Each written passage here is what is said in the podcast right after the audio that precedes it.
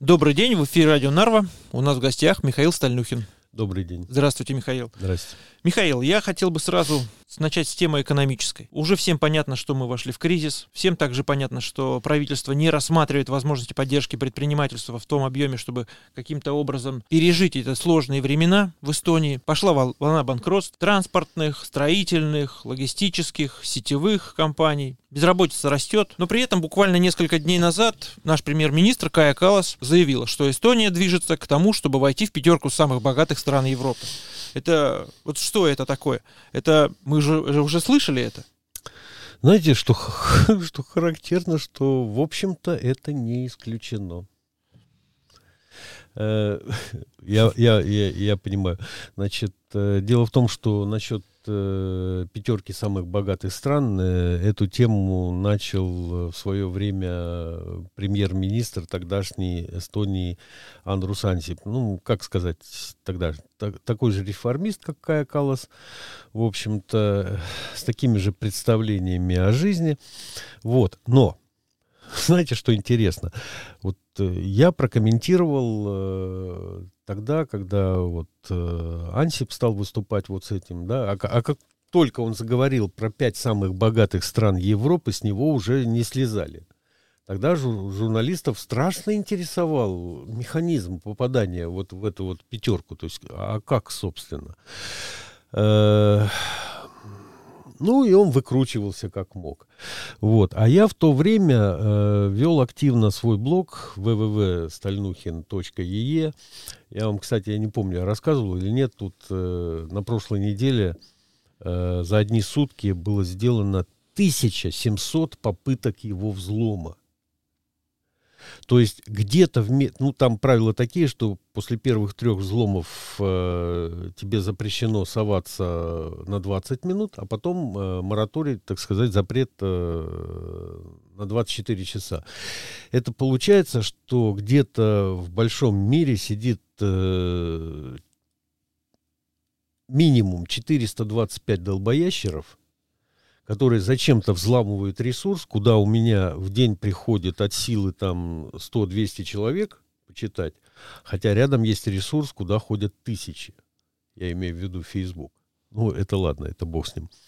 Так вот, я писал в этот блог э, рассказы, э, ну, такие, э, с юмором, с сарказмом, э, в которых комментировал то, что происходило э, Эстонии. Ну, очень трудно удержаться, чтобы не дать какой-то комментарий. Когда, например, вот, э, у меня всегда в этой связи всплывает в памяти вот эта история, когда э, эстонские силы обороны проходи, проводили зимой какие-то учения, им для учений нужен был танк.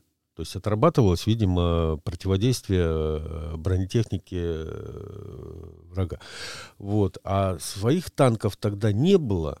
Скоро будут. Скоро будут, на них посмотрим. Вот. Э, своих танков не было, и одолжили танк у Латвии. И потеряли его. То есть где-то он остался где-то в поле, где-то он застрял, заглох, и его потеряли. То есть вот эта новость вот так, она промелькнула, а у меня сразу сюжет. Я на эту тему уже пишу. И вот э, у меня этих э, там рассказов на, на блоге несколько сотен. В результате из них получилась вот такая книжка. Называется «Ансипиада». Э, вот, э, те, кто смотрят видео, те видят обложку этой книги. Вот, э, мой собеседник ее прекрасно видит, то есть я вас не обманываю.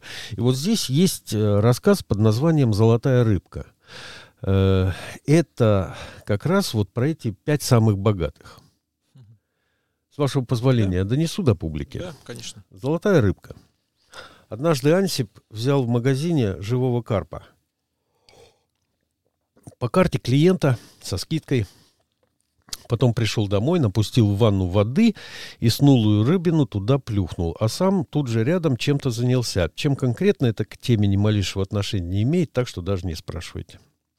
Карп сразу ожил, по ванне пару кругов сделал и понял, что иного выхода, как в сток, у него нет. Куда ему при всем желании не протиснуться, и придется, стало быть, договариваться с этим безжаберным. Высунул он тогда из воды морду и говорит Антипу человеческим голосом. Отпусти меня, добрый молодец. Век благодарить буду и деткам накажу за тебя молиться. И Ансип, что характерно, тоже человеческим голосом ему вежливо так отвечает. Ты, рыба, совесть-то имей. За тебя ж такие деньги плачены. 137 крон и 40 центов. И это еще со скидкой. Мало того, что дефективного какого-то карпа подсунули, говорящего, так еще и свободу ему подавай. Мои друзья в Грузии в таких случаях говорят «барана слушать, шашлыка не кушать». Пожевал карп губами, прикинул, что к чему, понял. Не на того напоролся, этот за бесплатно ничего нет, э, ни почем не отпустит. Он вообще за так ничего не делает и предложил, давай договариваться. Я тебе исполнение желания, а ты меня за это на волю. Типа я золотая рыбка. Читал сказку-то? Тут уж Ансип задумался. Предупреждаю, говорит, желание у меня глобального характера. Рыбина в ответ на это недоверие только хлоркой презрительно рыгнула.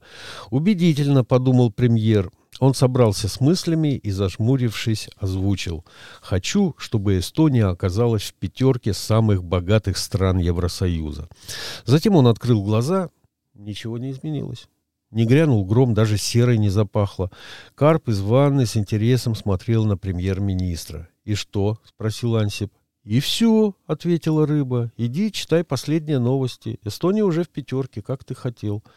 Премьер включил компьютер и с удивлением обнаружил, что за время, пока он шел с работы и разговаривал с Карпом, появилось несколько десятков сенсационных новостей. Ансип принялся их читать с конца по мере поступления.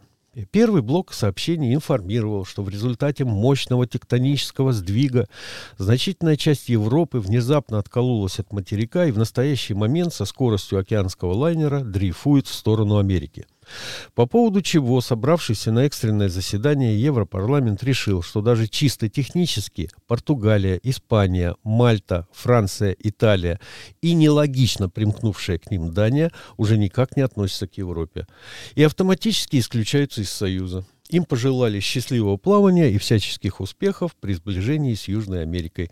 Великобритания еще успела послать вдогонку отколовшимся дипломатическую ноту, в которой требовала не входить в территориальные воды Фолклендских островов, а не то... Из следующих новостей выяснилось, что слово «успела» было как нельзя кстати. Поскольку, как оказалось, норвежские ученые, разрабатывавшие вакцину против крабьего гриппа, сами того не желая, оживили короля Харальда III Хардрата, который, не мешкая, высадился с десантом викингов в Ирландии и Англии, объявил об их вхождении в свое королевство и, соответственно, выходе из Евросоюза. Финляндия, Швеция и Бенилюкс кораблей варягов дожидаться не стали, а сами, проявив недюжинную смекалку, влились э, в королевство Харальда с вполне предсказуемыми для списочного состава ЕС последствиями. Оказавшаяся в который раз за свою многовековую историю в безвыходном положении Германия сообщила, что ее жизненное пространство требует немедленного расширения. Под раздачу тут же попали Польша, Чехия и Австрия. И, чтобы два раза не расширяться, сразу прихватили Словению и Словакию. Наевшись, Германия сообщила, что теперь она совершенно нейтральная страна и хочет быть как Швейцария. Поэтому, став конфедерацией, уходит из Евросоюза. На фоне этих сенсаций почти незаметно прошла информация, что Турция, восстанавливая историческую справедливость, аннексировала Кипр, Грецию и Болгарию, приведя их из стран-членов ЕС в страны-кандидаты, по примеру Доминиона, то есть себя. А Румыния благоразумно выскользнула из Евросоюза сама, как только стало известно, что оставшиеся государства решили принять в Союз Грузию. Даже для румын показалось слишком экстремальным иметь в союзниках Саакашвили. Ансип, покачиваясь, вернулся в ванную. «Ты что творишь, Сазана домашниный?» — потерянно спросил он. «Разве я такого хотел? Какая ж ты после этого золотая рыбка?» Пожать плечами карп не мог ввиду их полного отсутствия. Ты сто раз говорил, что введешь Эстонию в число пяти самых богатых стран Евросоюза, рассудительно сказал он. То, что произошло, является единственным реальным вариантом осуществления этого обещания. С точки зрения формальной логики, поскольку членов Евросоюза осталось всего пять, рассуждала рыба, Ансип приободрился. Есть, правда, опасность, что Грузия вытеснит кого-нибудь из этой пятерки богатейших стран. «Грузия?» — изумленно поднял брови Ансип. «А что это?» Карп уставился на премьер-министра Эстонии выпученными глазами, в которых сквозило одобрение. «Молодец», — сказал он. Правильная реакция. То есть, Виктор, э, понятно, уже 15 лет назад было понятно, что войти в пятерку э, богатейших Эстония может только при том условии, что Евросоюз э, развалится до такого состояния, что э, останутся только те страны, которые действительно ниже Эстонии по экономическому положению, ну, хотя бы вот этот вот ВВП по ППС и все такое прочее. Так что... Меня всегда удивляло, политика, когда заявляет вот такие вещи, да, на чем основывается их заявление? Так, ради классного словца, как говорится. На вашем образовании, а, на том, как вы образованы и что вы из себя представляете. Человек, э, имеющий знания, имеющий хорошее образование, разумеется, вот на такую э, ерунду не клюнет. Но у нас сейчас прилагаются дьявольские какие-то просто адовые усилия по снижению уровня образованности населения. И постоянно происходит что-то, ну вот такое вот перекручивание. Э, человек теряет э, ориентацию в современном мире. Вот есть такой математический предмет топология. Э, даже ребенок в мое время, когда я был там, я не знаю, в третьем классе, знал, что такое лента Мебиуса. Это когда ты идешь вроде по одной поверхности и вдруг оказываешься на другой, а потом оказывается, что они вообще-то а, это как бы одно и то же, хотя вот мозг этого представить не может. Э, масса есть таких иллюзий оптических, когда непонятно, вот человек на картинке, он идет вверх или вниз, и куда ведет эта лестница. И сейчас у, у людей мозги а, отключают мгновенными вспышками, вводом таких новостей, в результате которых он перестает просто соображать что вообще в мире творится. И вот на этих людей, у которых уже все, мозг уже размягчен и медленно капает из ушей, вот на них и рассчитаны вот такие заявления. Но что характерно, оно работает. Оно работает. Недавно мы с вами делали передачу, записывали по, помни, по, по поводу памятника свободы. Я когда э, вот материалы пересматривал э, в самый-самый-самый первый раз, когда еще вот в 12-м, где-то в 13 году э, вот э, готовился к встрече с госконтролем. Я там в том числе посмотрел, вот э, до какого-то времени э, был э, такой, э, ну, гимн не гимн, но у 20-й дивизии СС была как бы вот такая вот песня, как бы вот, э, свой марш там на немецкую мелодию, просто там слова напридумывали. Вот, в оригинале в первом куплете звучит э, там э, слова прославных бойцов СС. Но когда автор этих слов, отсидев э, в советских лагерях всего два года, в 1947 году вернулся в Эстонию, он уже контактировал с людьми, которые из осторожности, из осторожности, вот эту строчку поменяли – и я до сих пор помню за несколько лет до того, где-то году, не помню, в четвертом, в пятом, э, читал э, его интервью, он тогда еще был жив, в котором он рассказывал, что он одобрил, так стало лучше, так стало лучше. То есть вот эти дела, которые они творили, это мы переделывать не будем, это пусть будет. Но давайте уберем вот эти вот упоминания про СС. И вот это происходит с людьми все время. Их переформатируют, их переделывают. И каждый раз, когда вот заявляет э, очередной деятель э, про вхождение, например, в пятерку богатых. Вот, э, не помню, в восьмом, то ли девятом году, когда Ансип э, свое заявление 2007. сделал. В 2007. Значит, люди критично относились. Было очень много вопросов. Его постоянно доставали. Над ним издевались в парламенте, над ним издевались журналисты. Смотрите, что произошло за прошедшие 15 лет. У людей настолько изменилась э, логика, ну, вернее, пропала на, до такого состояния, что никакой реакции нет.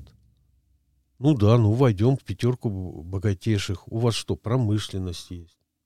У вас какие-то финансовые возможности, как у какого-нибудь Лихтенштейна там или Люксембурга. Нет у вас ничего этого.